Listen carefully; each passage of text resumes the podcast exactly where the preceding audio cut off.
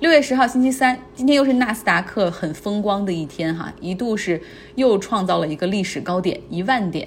从纳斯达克之前的三月末的低点六千六百点到现在，大家看看它真的涨了很多。今天呢，那几个大牛股票，像亚马逊、苹果、Netflix，一度涨幅都在百分之三左右。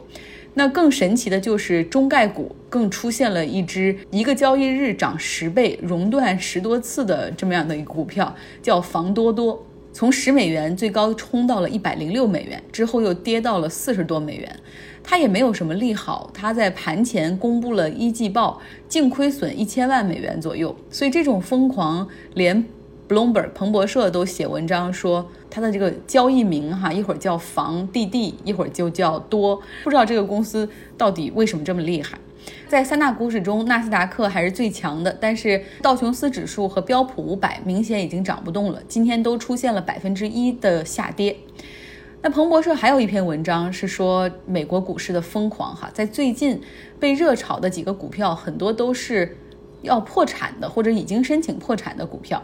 美国有两家申请破产的公司，股价在一周之内翻了个倍，一个是赫兹租车，另外一个是怀丁石油，还有一家准备申请破产的切萨皮克能源，昨天一天之内涨了两倍，结果今天跌了百分之七十，就又基本上来了个过山车。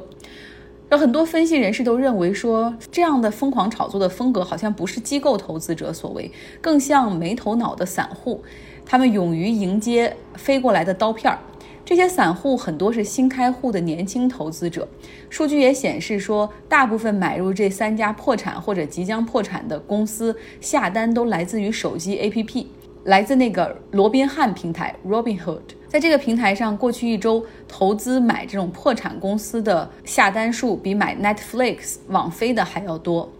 那这个罗宾汉的这个平台的特点就是无佣金、零手续费，而且可以不设最低的购买限额，可以一次只买一手，可以支持这种赌一下的心态。之前已经被勒令要退市的瑞幸咖啡有一波暴涨，哈，也是散户们来把它推高的。像 Robinhood 这个平台会定期发布用户持股的数据，也被看作成美国散户持股的一个风向标。那现在这个这些散户们目前偏爱破产股。疫情期间呢，美国股市的散户活跃度上升，因为可能在家待着也没什么事儿，然后尤其是在美国政府发放了一千二百美元的疫情福利之后，新增用户更是在罗宾汉平台上大增了。那美国股市这样疯涨，对实体经济有好处吗？我们来听 Jimmy 分享的一篇来自《经济学人》的文章：Wall Street vs Main Street。大家好，我是 Jimmy，，一位关心财经的奥姐节目铁粉，很感谢奥姐能够提供这样一个平台，让我跟大家分享观点和声音，谢谢大家。今天跟大家分享一篇《经济学人》五月七日的文章，标题是“市场对实体经济不利”。股市的历史充满了戏剧性。一九二九年的崩盘，一九八七年的黑色星期一，当时股价一天下跌了百分之二十。一九九九年的互联网泡沫。有了这样的先例，什么都不应该令人惊讶。但是过去的两个月仍然是不同寻常的。美国股市先是出现了令人胆战心惊的抛售，随后又大幅度反弹。二月十九日到三月二十三日期间，标准普尔五百指数下跌了三分之一，但几乎没有停顿。标普五百指数又迅速攀升，几乎追回了过半损失。原因是美联储将购买公司债券的消息，使投资者的情绪从恐慌转向乐观。其实，美国现在开始放宽封锁，疫情对就业的打击也很惨烈，失业率从百分之四上升到百分之十六左右，创下自一九四八年有记录以来的最高水平。当大公司的股票飙升并得到美联储的帮助时，小企业还在想办法从美国政府那里获得现金支持。从股市暴跌到情绪好转的主要原因是美联储，它大规模买进资产，购买更多的公司债券，甚至包括高收益的垃圾债券。今年二月份冻结的新发行公司债券市场重新开放。在过去六周，美国公司发行了约五千六百亿美元的债券，是正常水平的两倍。一系列大公司的破产被阻止了，中央银行支持了美国公司的现金流。在这种暗示下，股市节节攀升。美联储别无选择，因为企业债券市场的挤兑将加剧经济严重衰退。投资者纷纷买进股票，他们没有其他好的地方可以投资。在美国，政府债券收益率为正值，而在日本和欧洲大部分地区，政府债券都是负值。持有政府债券到期肯定会亏损，如果碰上通货膨胀，损失将是令人痛苦的。所以股票很吸引人。不过，股市上涨并不均衡。在美国，投资者对一小部分科技公司，字母表、亚马逊、苹果、Facebook 和微软信心倍增。他们的市值现在占标准普尔五百指数的五分之一，他们是这场疫情里的赢家。目前，美国三大股指都创下了自反弹以来的新高，但一个月的熊市就消化了疫情带来的巨大不确定性，显然是不可能的。文章就认为，美国股市接下来主要面临三个风险：首先是疫情余震的风险，有可能出现第二波感染；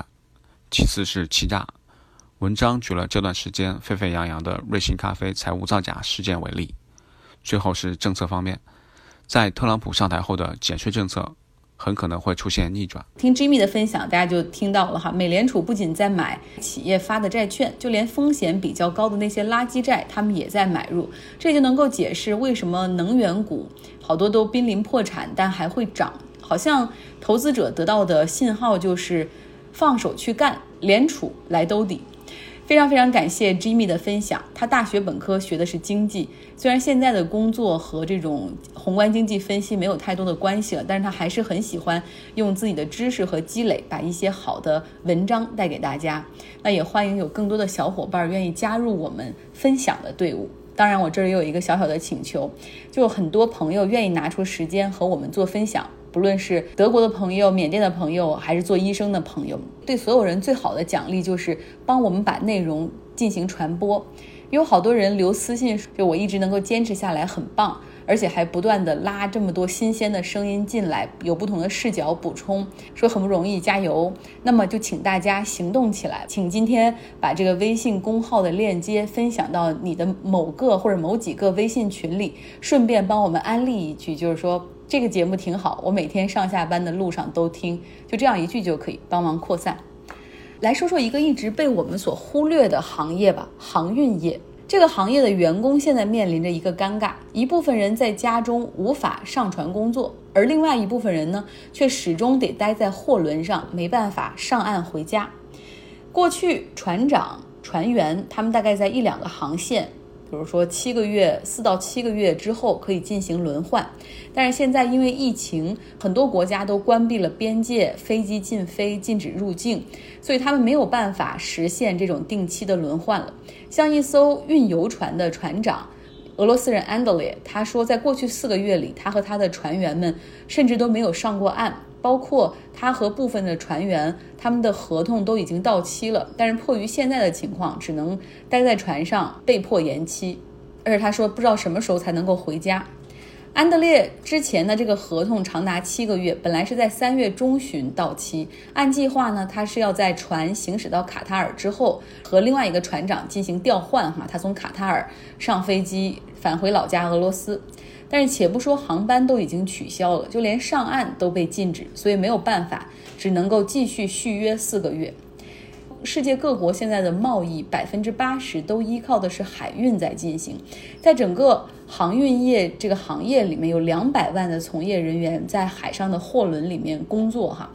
他们时常也觉得自己就是被遗忘的人群，因为看到集装箱、看到货轮很多，但是当他们抵达港口，看到的更多的是自动装卸，忘记了上面可能还有几百上千名的船员。在这个疫情期间呢，全球航运业有十五万的海员合同到期，需要上岸回家；有十五万的海员需要从家里到货轮上来进行替换。但是没有一个国家现在哈给这种货轮的海员破例，允许他们入境或者出境。